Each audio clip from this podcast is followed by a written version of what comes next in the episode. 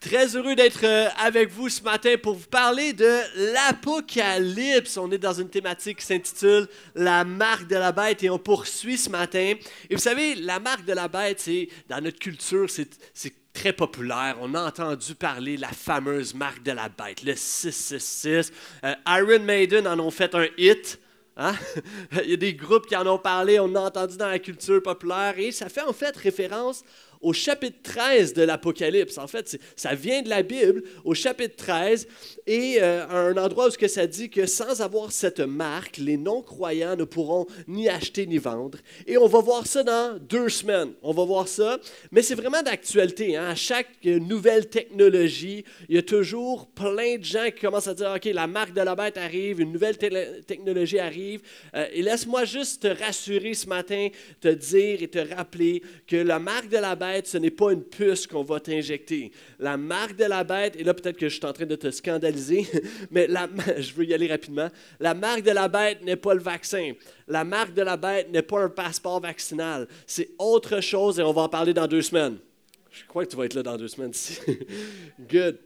Mais c'est beaucoup d'autres choses. On a, vu, on a vu la semaine dernière que la marque du croyant, c'est comme un sceau qui marque le croyant. Et chacun d'entre nous, on a regardé notre front, du chapitre 7, c'est tiré de l'Apocalypse chapitre 7, et on a vu que sur notre front, nous n'avions pas de marque, sauf de belles rides.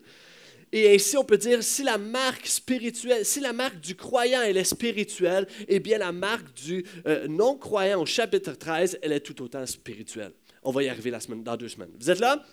All right. J'espère que tu as bu ton café et que tu es réveillé parce qu'un matin, on va y aller. On va y aller. OK, on est en Apocalypse. Apocalypse qui veut dire révélation. C'est, voici, on a levé le voile. Et lever le voile, et, parfois tu te dis, ah ben, on lève le voile pour que ça clarifie la vision. Et pourtant, quand je lis l'Apocalypse, c'est pas clair.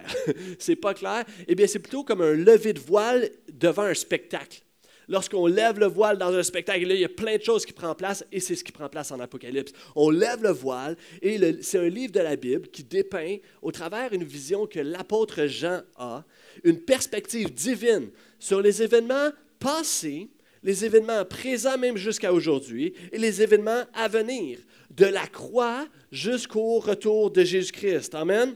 Nous croyons que Jésus va revenir et nous allons en parler aussi la semaine prochaine. Maintenant, L'Apocalypse, on va parler de quelque chose aussi aujourd'hui. L'Apocalypse, j'ai dit la semaine passée qu'il y a beaucoup de codes dans l'Apocalypse. Il y a beaucoup de messages codés. Mais c'est comme un peu un jeu d'évasion. Hein. Quand tu t'en vas avec des amis dans un jeu d'évasion, tu es pris dans une salle pendant une heure, puis on te défie à sortir de la salle en découvrant des codes. Mais quand tu comprends comment ça fonctionne, quand tu comprends les codes, les conventions, puis tout ça, c'est facile de t'en sortir. De la même manière, lorsque tu comprends un peu euh, euh, l'Apocalypse et les codes que Jean utilise, ça va bien aller.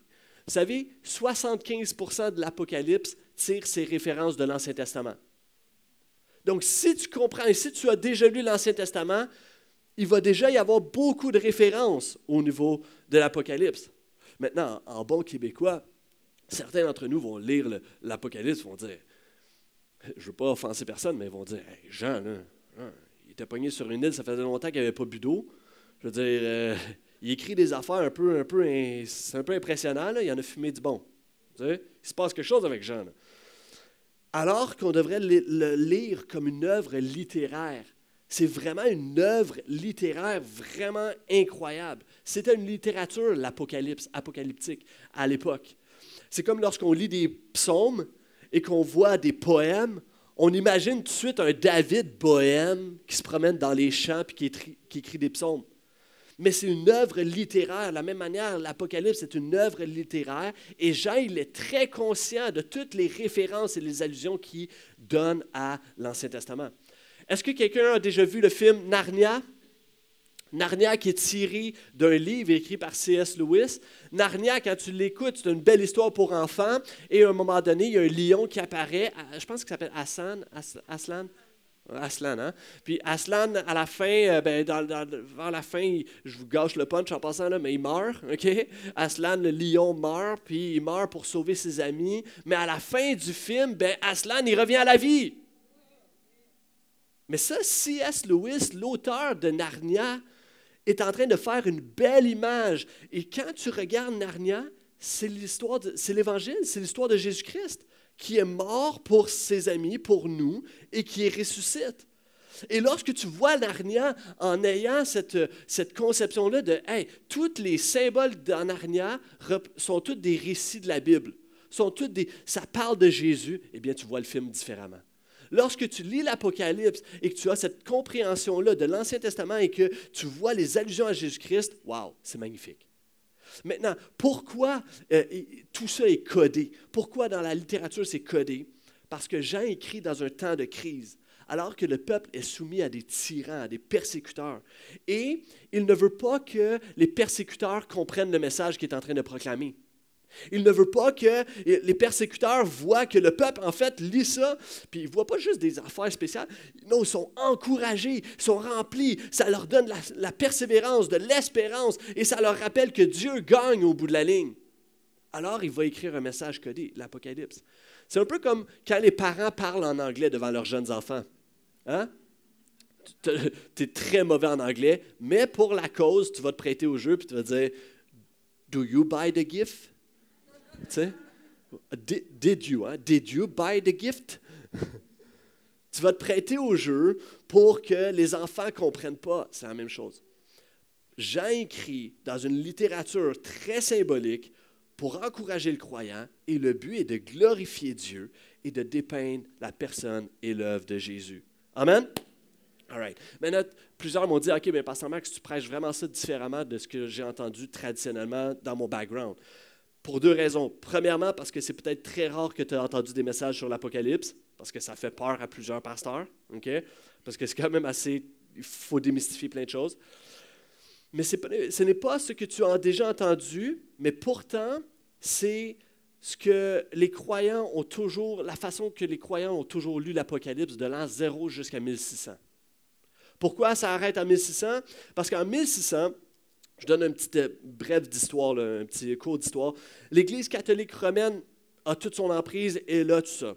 Et tout à coup, il y a des réformateurs, dont un homme, Martin Luther, qui arrive, qui se lève, puis qui, était lui-même un prêtre, puis qui dit Non, non, il faut revenir à l'Évangile, il faut revenir aux Écritures, il faut revenir à tout ça. On enlève l'autorité papale, l'autorité de la, religion, tout ça. On doit revenir à ce que les Écritures disent. Il va dire sola gratia, sola scriptura, sola fides. Amen. Et c'est lui qui va élever les solas, c'est lui qui va impacter. On doit revenir à la Bible seule. Et là, ça a évidemment déplu à beaucoup de monde, dont le pape. Et à un moment donné, il y a un théologien de, de, l'Église romaine catholique qui, s'appelle Ribera qui va dire, OK, il va arriver à l'Apocalypse, il va dire, vous savez, l'Apocalypse, en fait, c'est un livre pour les générations futures. On n'a pas besoin de le lire en ce moment, c'est juste pour le futur. Parce que les réformateurs avaient dit, un peu dans leur zèle, un peu dans leur zèle, on dit, euh, l'Antichrist, en fait, c'est le pape.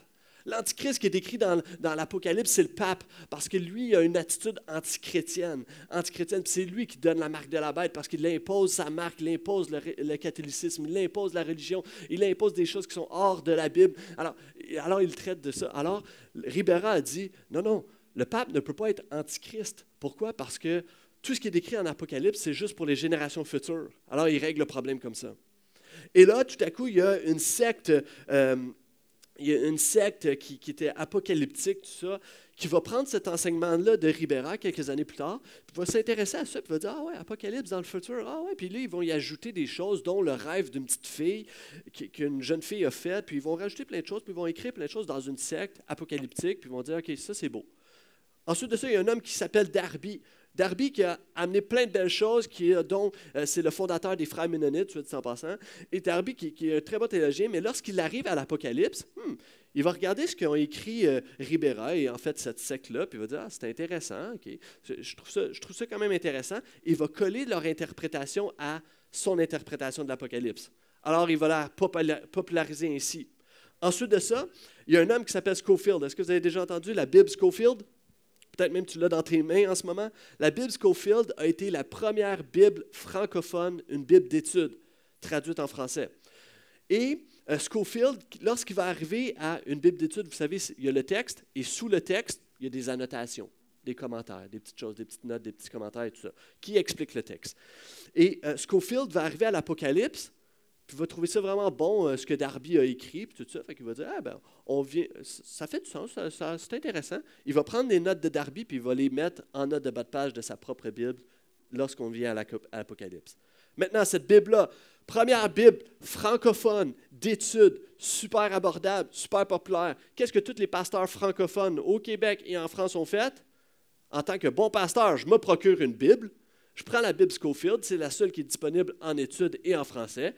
Et là, lorsque j'arrive à l'Apocalypse, ben là, je ne comprends pas trop, je lis les notes de bas de page. Ah, c'est ça que ça veut dire? OK, good, puis il prêche ça à son peuple. Voici comment ça s'est popularisé.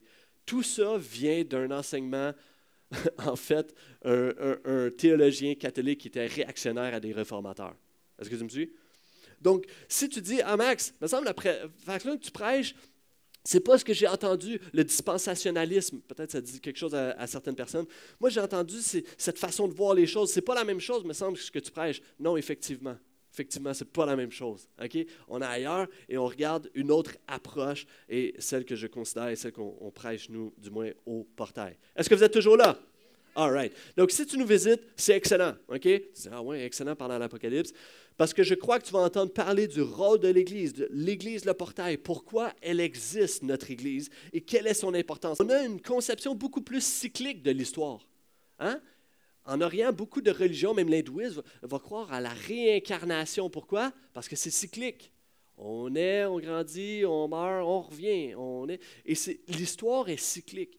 Et Jean, lorsqu'il écrit, il écrit les, sept jugements, les trois séries de sept jugements, il veut dire la même chose. Il veut dire la même chose. C'est une conception cyclique en termes, on appelle ça de la récapitulation. En québécois, on appelle ça Jean radote. Il raconte la même chose en trois reprises. Et c'est en fait trois perspectives différentes qui décrivent une même période, encore une fois, de la croix jusqu'au retour de Christ. Et le but est toujours le même, d'encourager le chrétien qui était persécuté à cette époque-là et de lui rappeler que Dieu gagne. on va y arriver, on va y arriver. C'est comme si tu vas voir un match de football, OK? Le football recommence bientôt en passant. Et le football, tu regardes le match et tu t'installes en plein milieu. Hein? Tu arrives juste au bon moment. Et, et, le football, tu regardes là, tu mets une caméra juste en plein milieu et la caméra enregistre toute la game. OK, super. Tu te déplaces et tu t'en vas à l'extrémité et tu mets une autre caméra à cet endroit-là qui filme là où il y a les touchdowns, OK?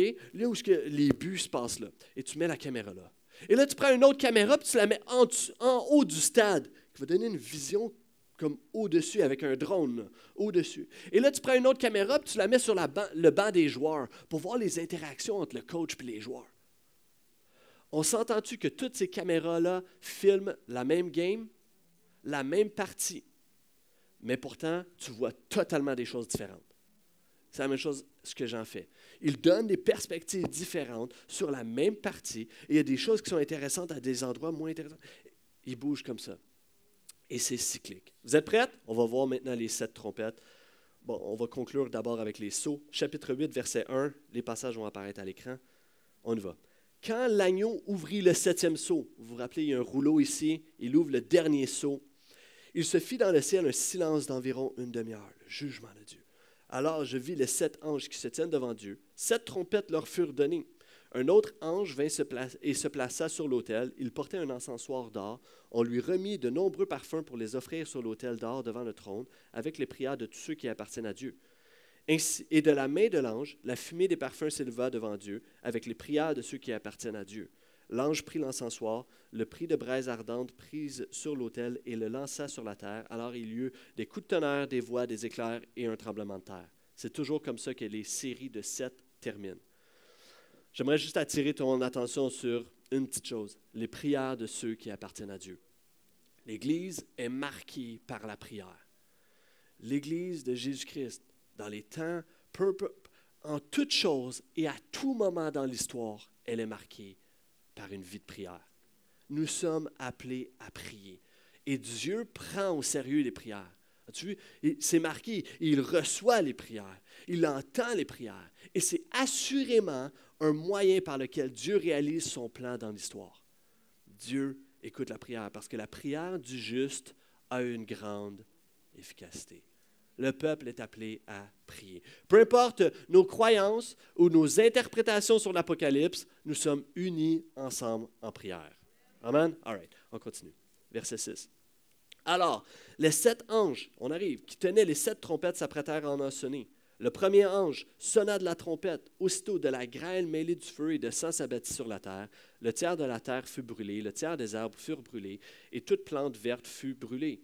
Le deuxième ange sonna de la trompette. Une énorme masse incandescente ressemblant à une montagne embrasée fut précipitée à la mer.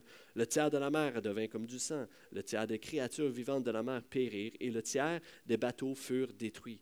Le troisième ange sonna de la trompette. Un grand astre enflammé, une, une sorte de globe de feu, tomba du ciel sur le tiers des fleuves et le tiers des sources d'eau. En passant, si tu as une interprétation littérale, c'est difficile de comprendre que tu vas juste brûler le tiers des fleuves.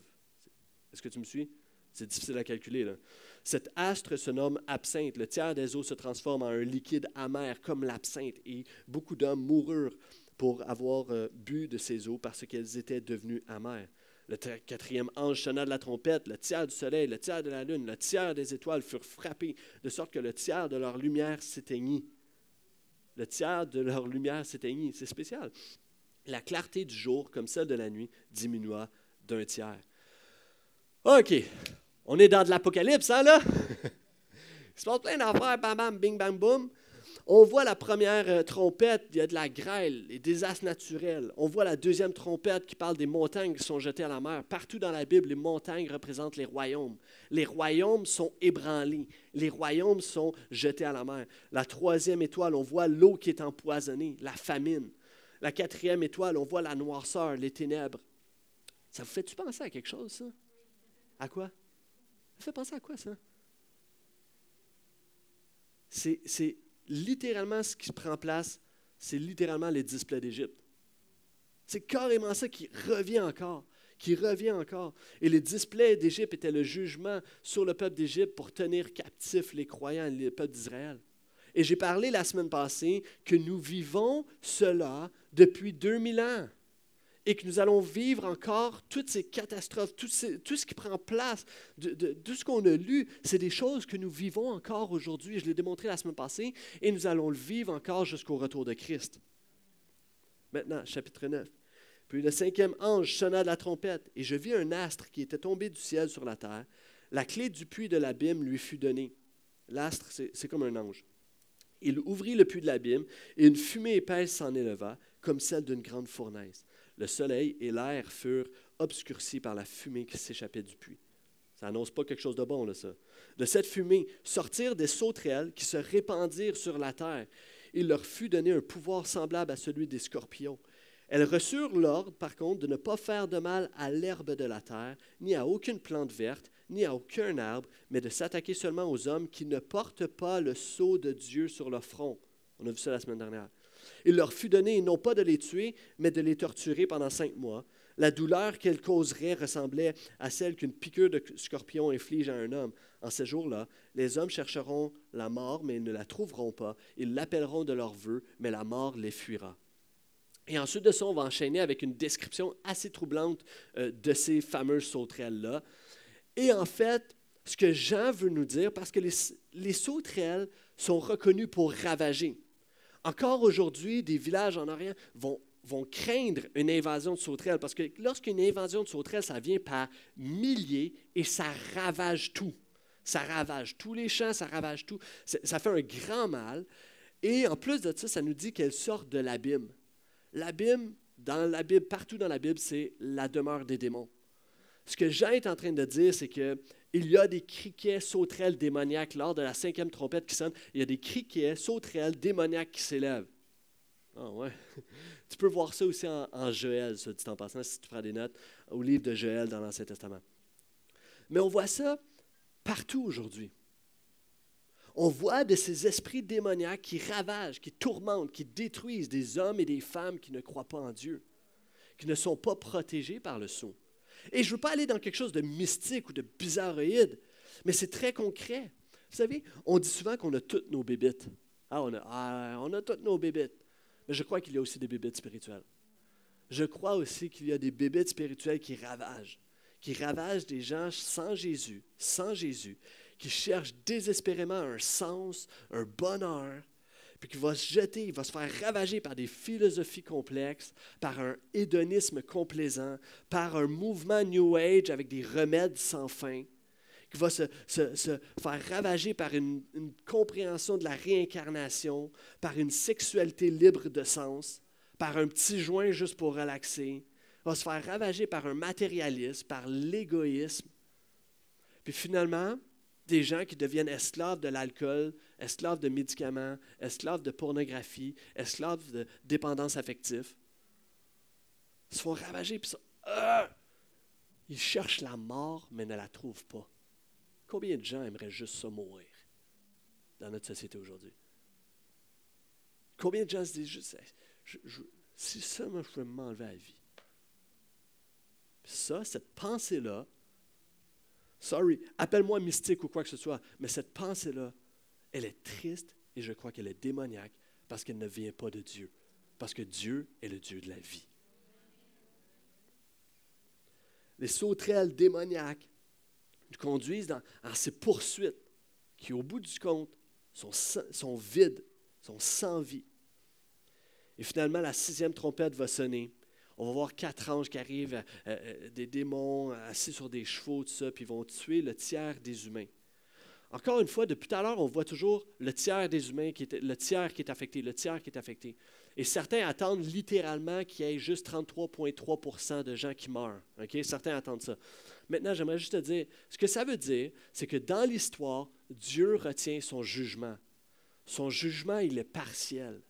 Nous ne sommes pas tous, pas toute l'humanité qui est affectée et ravagée par des fléaux. Est-ce que vous me suivez? C'est partiel. C'est, Dieu retient.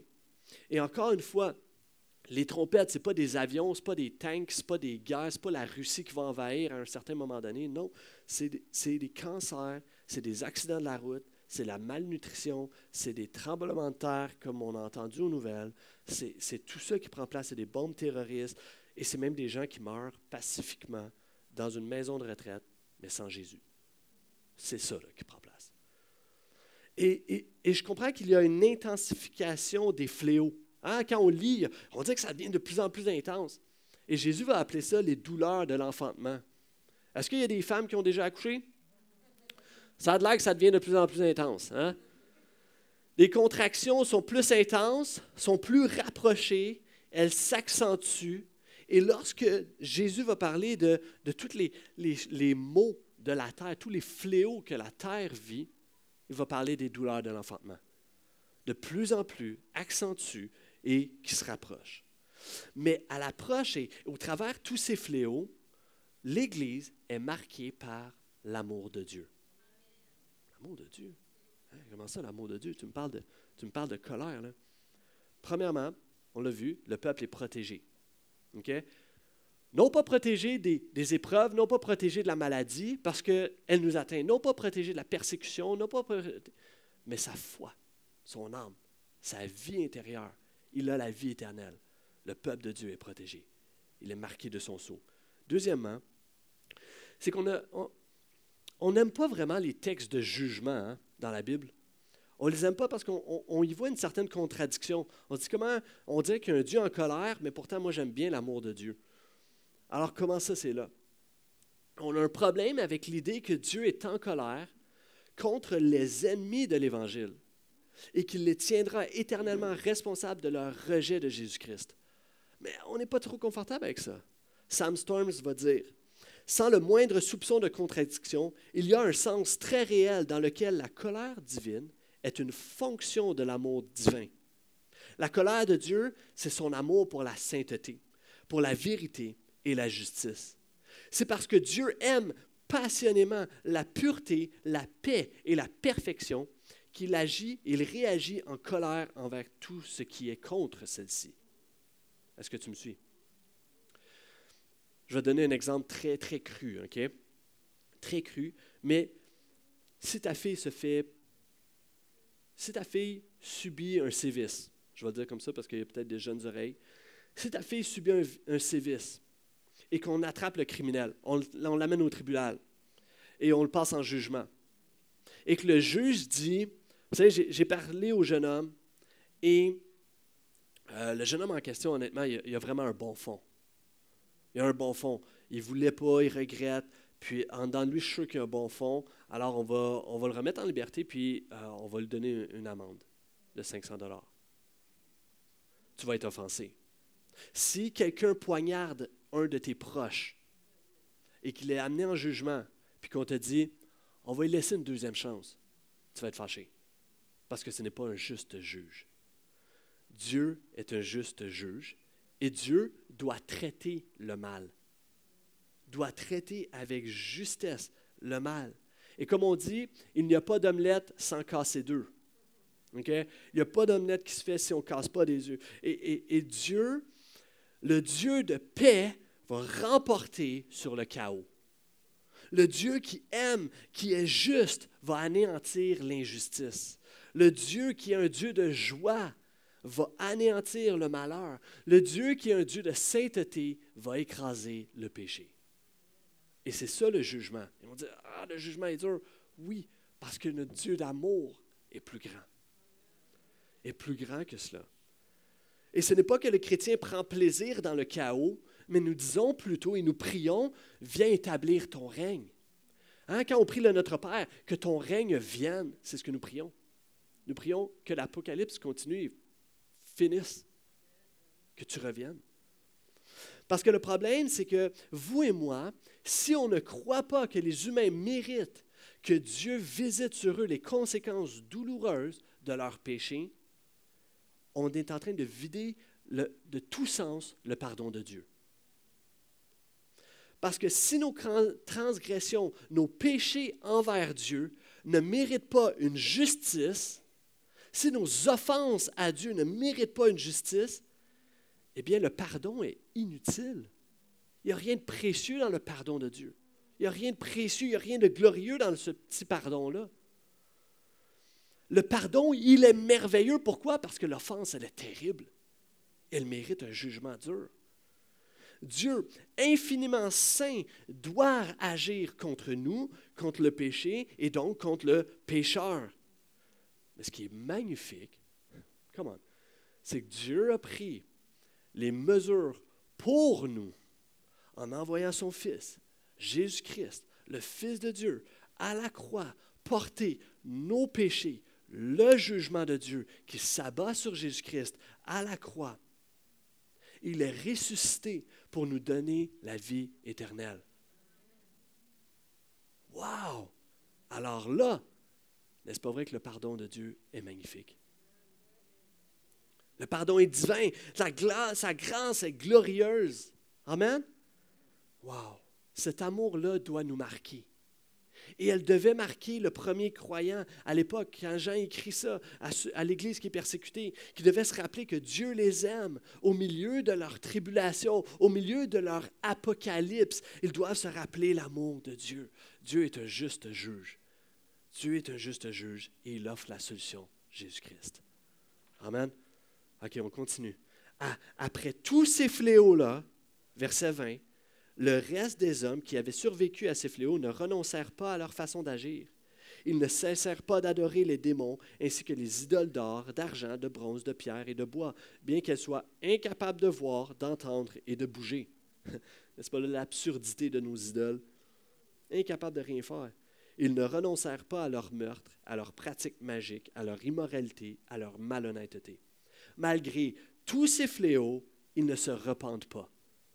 Comme en Égypte les fléaux sont en quelque sorte des avertissements qui devraient nous amener à la repentance.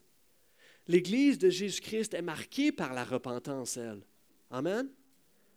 Ça dit, le reste de l'humanité qui n'a pas été tué par ces fléaux continue de se jeter dans l'idolâtrie, à centrer leur vie sur autre chose que Dieu.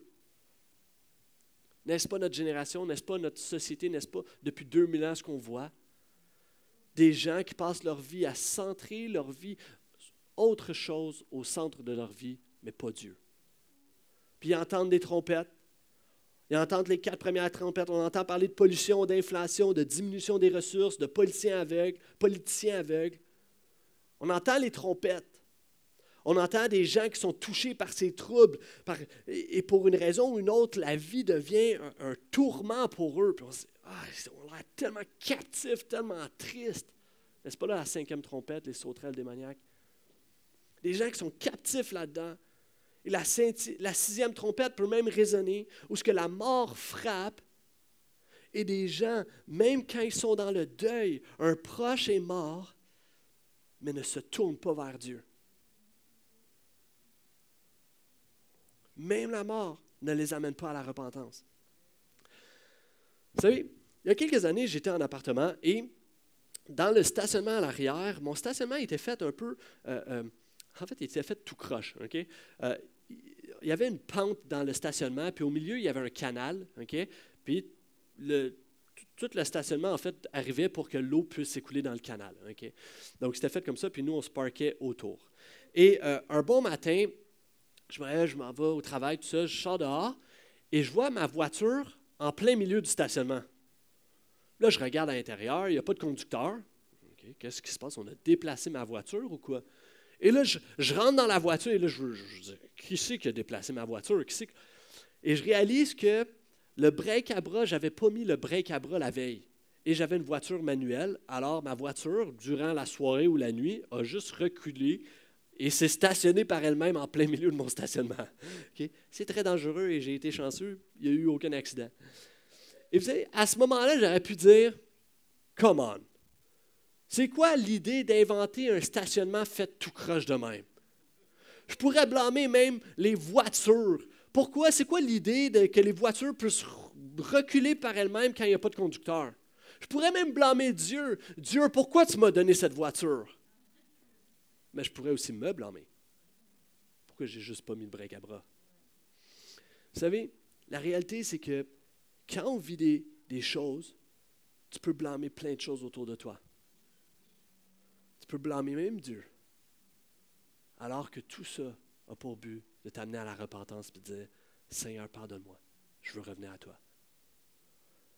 Peut-être des gens, tu te dis, ouais, tu constates que notre monde ne va pas bien, puis peut-être dans ta propre vie, ça ne va pas bien. Je prie que tu puisses te détourner de ta voie ou ce que tu dirigeais initialement en rentrant ici. Je dis, Seigneur, Dieu, je veux me tourner puis je veux commencer à marcher vers toi. Peut-être tu ne sais pas à quoi ça va ressembler, tu ne sais pas trop quoi faire, mais juste, je veux me tourner vers toi.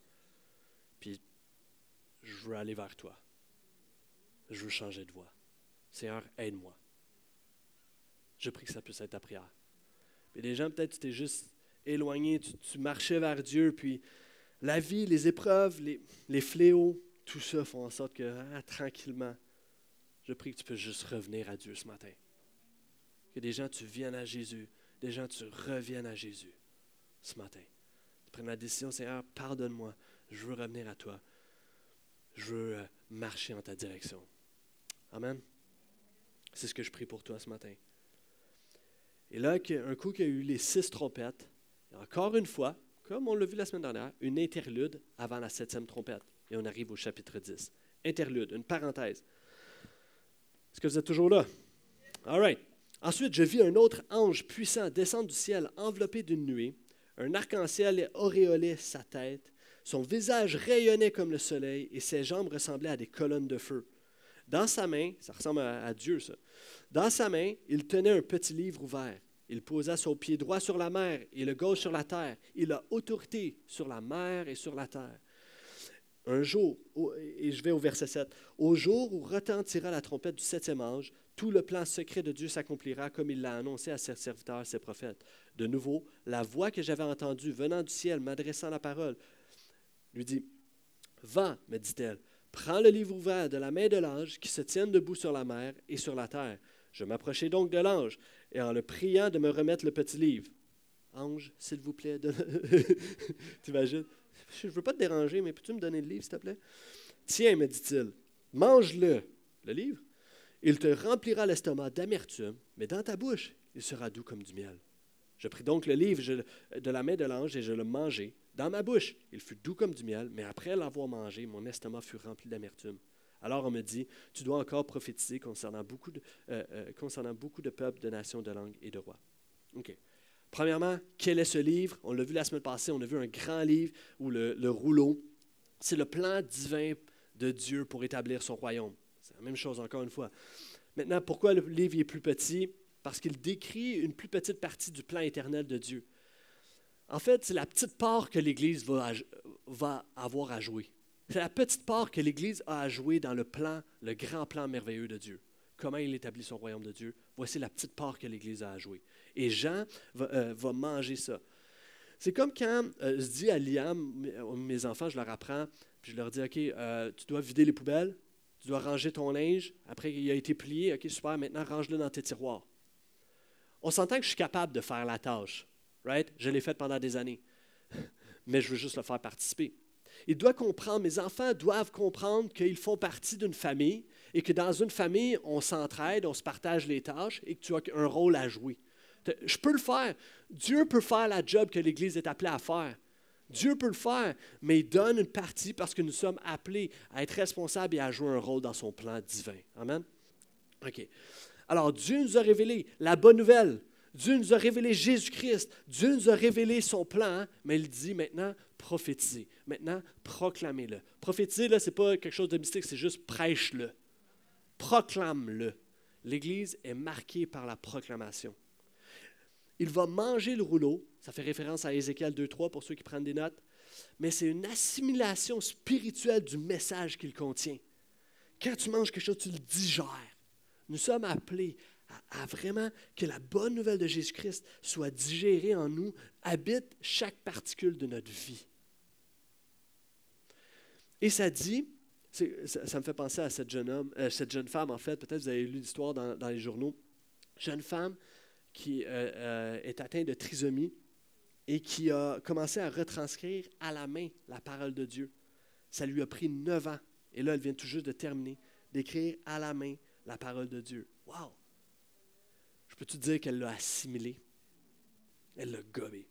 Nous sommes appelés à, assimiler, à vraiment avoir, digéré la parole de Dieu, la bonne nouvelle de Jésus-Christ. Ça nous dit qu'elle est doux comme du miel. Parce que la bonne nouvelle de Jésus, c'est une joie que Dieu donne aux croyants. Mais elle est amère. Pourquoi? Parce qu'il y a une tristesse sur les non-croyants. Lorsqu'on pense à nos proches qui sont non-croyants, évidemment, il y a une tristesse. Puis alors qu'on voit tout ça, alors qu'on voit les fléaux, alors qu'on voit le petit livre, le rôle de l'Église, nous sommes invités à proclamer, à évangéliser personnellement les gens autour de nous et leur partager la bonne nouvelle de Jésus. Avec sagesse, avec sagesse, mais avec puissance, avec amour. Amen? Yes. Et alors que euh, l'Église proclame, voici, on vient boucler une autre boucle, on arrive au chapitre 11. All right. OK, on va y aller. On va y aller rapido.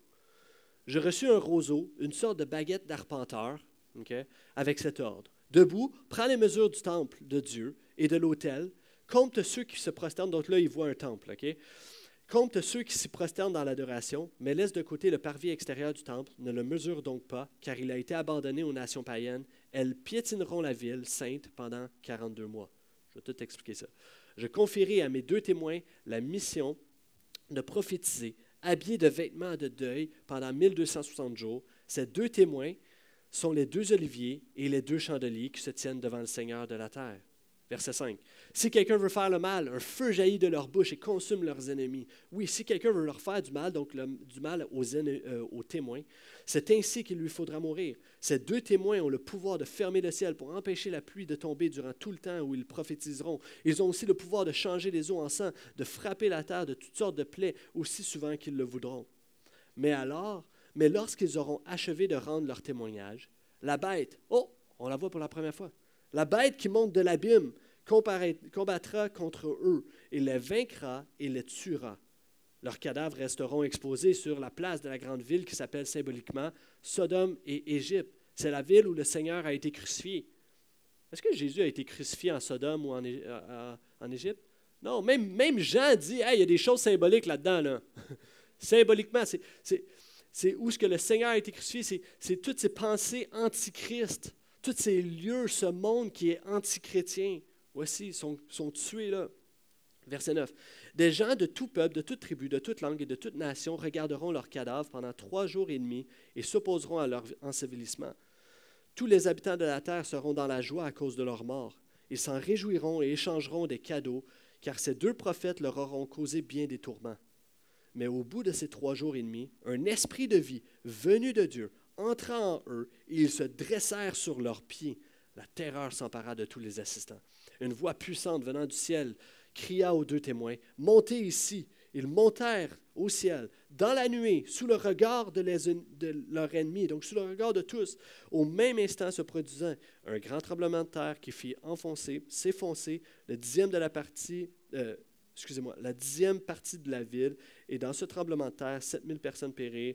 Les survivants furent saisis d'effroi et rendirent hommage au Dieu du ciel. OK. Je vais essayer de démystifier une coupe d'affaires. Parce que plusieurs voient dans ce texte-là une reconstruction littérale d'un temple. Peut-être vous avez déjà entendu ça. ok? Un temple géographiquement localisé à Jérusalem avant le retour de Christ, où ce qui va y avoir un rétablissement des rituels même de l'Ancien Testament et tout ça. Honnêtement, j'ai un grand respect pour toi. Tu as fait. Je suis juste humblement pas en accord. Je l'ai démontré en partie la semaine passée. Et euh, je crois tout simplement que le verset 1 à 13 du chapitre 11 décrit symboliquement, spirituellement, la mission et le destin de l'Église pour aujourd'hui. Sa mission, son destin pour l'Église d'aujourd'hui et que ça culmine, culmine excuse-moi, dans la période finale d'opposition de la persécution de la bête. Je vais expliquer pourquoi. L'Église est marquée par l'opposition. Il y a plusieurs symboles. Encore là, encore une fois. OK, juste, juste, que tu comprennes. C'est comme si tu arrives au coin d'une rue, puis là, tu vois un panneau ici écrit en noir et blanc qui est écrit Voici, vous êtes au coin de telle rue et telle rue. Vous êtes, euh, on vous demanderait d'immobiliser votre véhicule motorisé, d'attendre trois secondes, de regarder à gauche, de regarder à droite, de regarder à gauche, et ensuite de ça, vous pourrez, s'il n'y a personne sur votre chemin, redémarrer et poursuivre votre route. Qu'est-ce qu'on a fait à la place d'écrire ça? On a créé un beau gros octogone rouge écrit arrêt. Hein? Parce que quand tu vois le gros signal arrêt, tu sais qu'est-ce que ça veut dire. De la même manière, il y a beaucoup de choses et c'est des symboles qui font appel à quelque chose. Lorsque euh, euh, Jean voit le temple, une vision du temple, partout dans le Nouveau Testament, Jésus est le temple ultime. Le peuple de Dieu, c'est le temple. Jésus va dire, voici, vous voyez le temple là, il va être détruit et trois jours plus tard, il va être rebâti.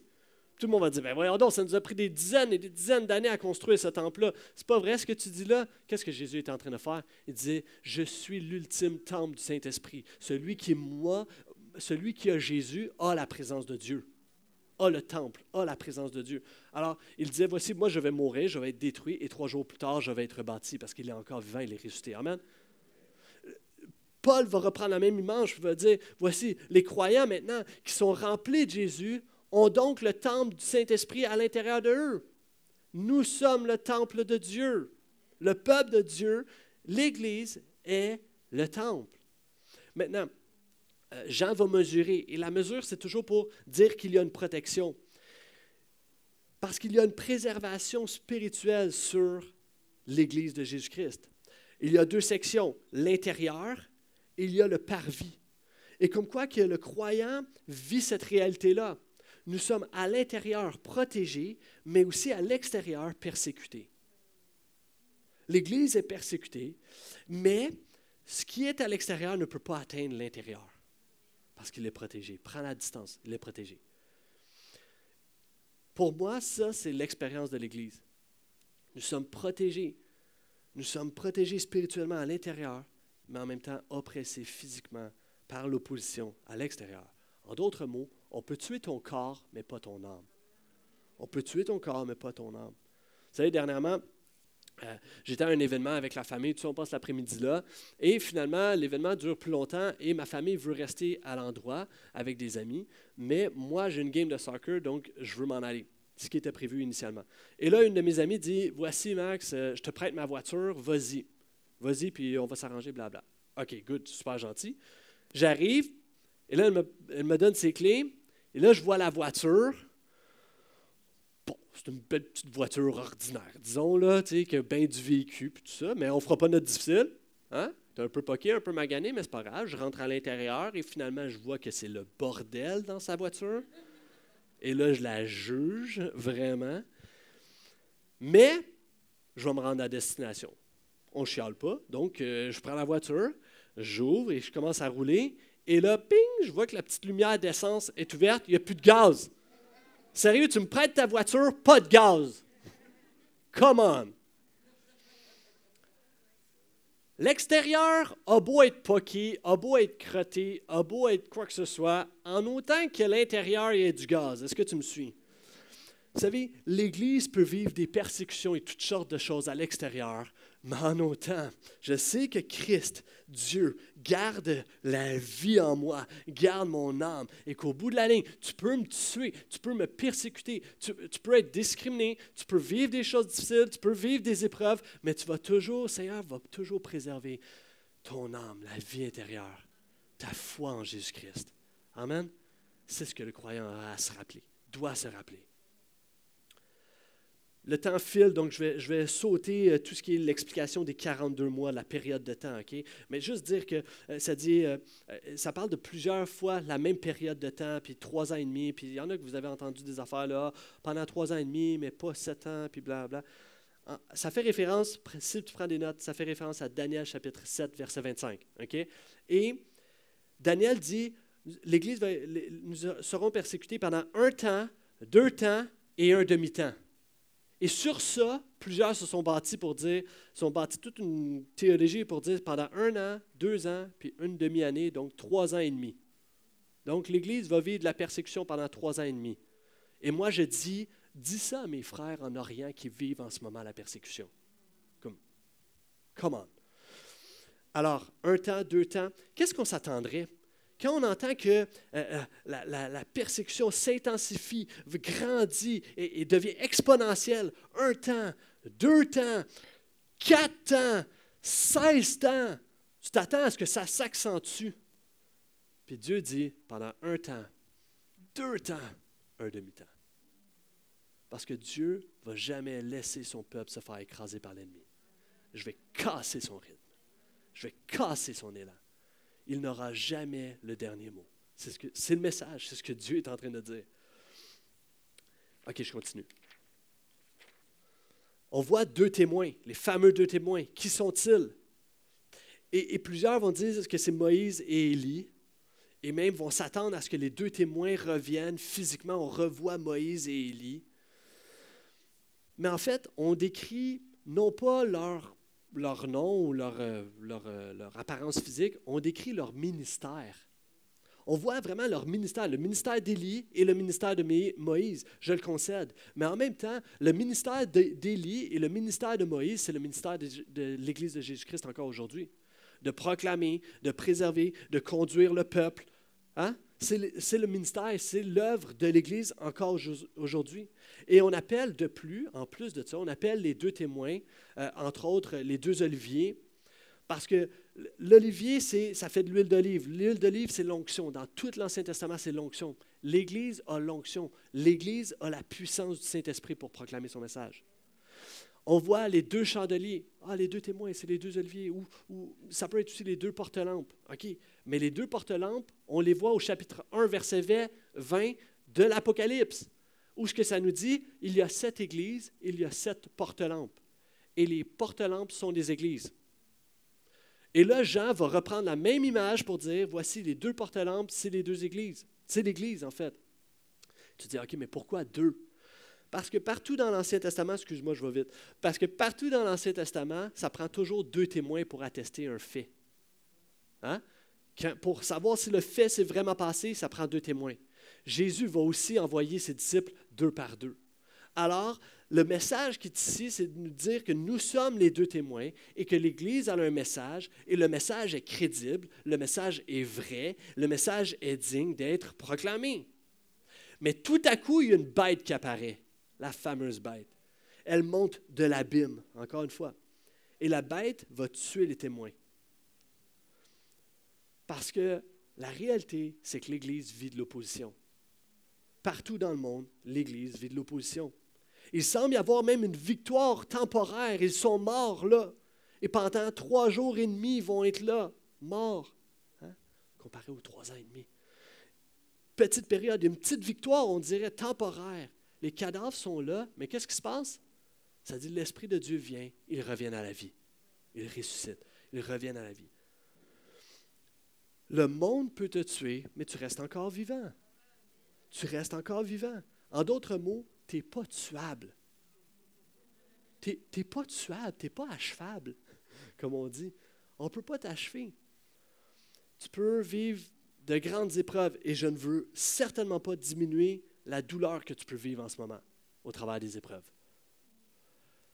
Tu peux vivre des fléaux, tu peux vivre des choses difficiles, mais l'Esprit de Dieu qui est en toi te gardera toujours en vie. Tu n'es pas tuable. Tu n'es pas tuable, mon ami. Persévère, lâche pas, continue. C'était le message aux premiers croyants qui étaient persécutés. Rappelle-toi. Lâche pas, persévère. Amen. je vais inviter les musiciens à venir me rejoindre. Dès maintenant.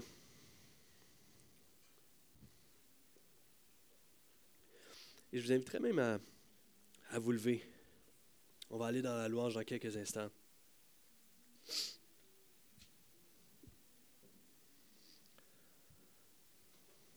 Yes. En résumé, je sais qu'on a lu beaucoup de choses qui semblent patlaw, patlaw, c'est très spectaculaire. J'ai tenté de vraiment. En fait, il faut simplifier ça. Rappelle-toi que les gens qui sont persécutés sur l'île de Patmos à l'époque de Jean n'avaient pas un doctorat. N'avaient pas un doctorat puis une compréhension des astres et tout ça. Non. Il y avait une grande, très grande connaissance de l'Ancien Testament. C'est tout ce qu'ils avaient. Et c'est pourquoi on doit se baser là-dessus pour lire l'Apocalypse. Et résumer, tout ce qu'on a lu ce matin, c'est que Dieu rend l'Église fidèle afin qu'elle proclame la bonne nouvelle de Jésus, malgré les oppositions.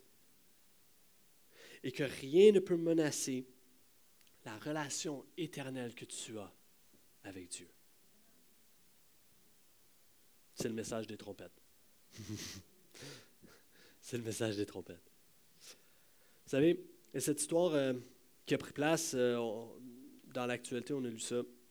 Euh, lors d'un voyage d'avion, il y a un homme qui arrive dans son avion, tout ça, puis il arrive pour s'asseoir à sa place. Puis l'homme blanc voit qu'il va s'asseoir, il s'apprête à son banc, il, est attitré à côté d'une femme qui a la peau noire, une femme racisée. Et l'homme commence à, à s'offusquer, commence à dire Ah non, non, je ne m'assoirai pas à côté de cette femme-là, puis commence à être vraiment impoli, vraiment disgracieux. Puis il s'enflamme, il fait des, il fait des, il attire l'attention de tout le monde. Puis là, la jante de bord, elle vient, puis il dit non, je veux pas m'asseoir à côté d'elle, tout ça. non, c'est répugnant, puis tout ça. Puis il commence à l'insulter la femme. Puis il s'offusque. Il dit trouve-moi une autre place, change-moi de banc, amenez-moi. Il doit avoir de la place en première classe, quelque chose. Il doit avoir de la place. Et là, la, la de bord, calme le monsieur. Attendez-moi juste un instant, je vais aller voir le pilote, je vais aller voir qu'est-ce qu'on peut faire. Elle va voir l'homme, elle va voir. Puis euh, la femme discute un peu, puis tout ça, puis elle revient. Puis elle dit En fait, effectivement, il y a de la place. Euh, je pourrais amener, vous amener en première classe parce que je vous le concède, ça serait juste, ça serait juste terrible de vous laisser vous asseoir à côté d'une personne aussi répugnante. La femme se tourne vers la dame, puis lui dit, Madame, venez avec moi, je vous amène en première classe. Voici le point.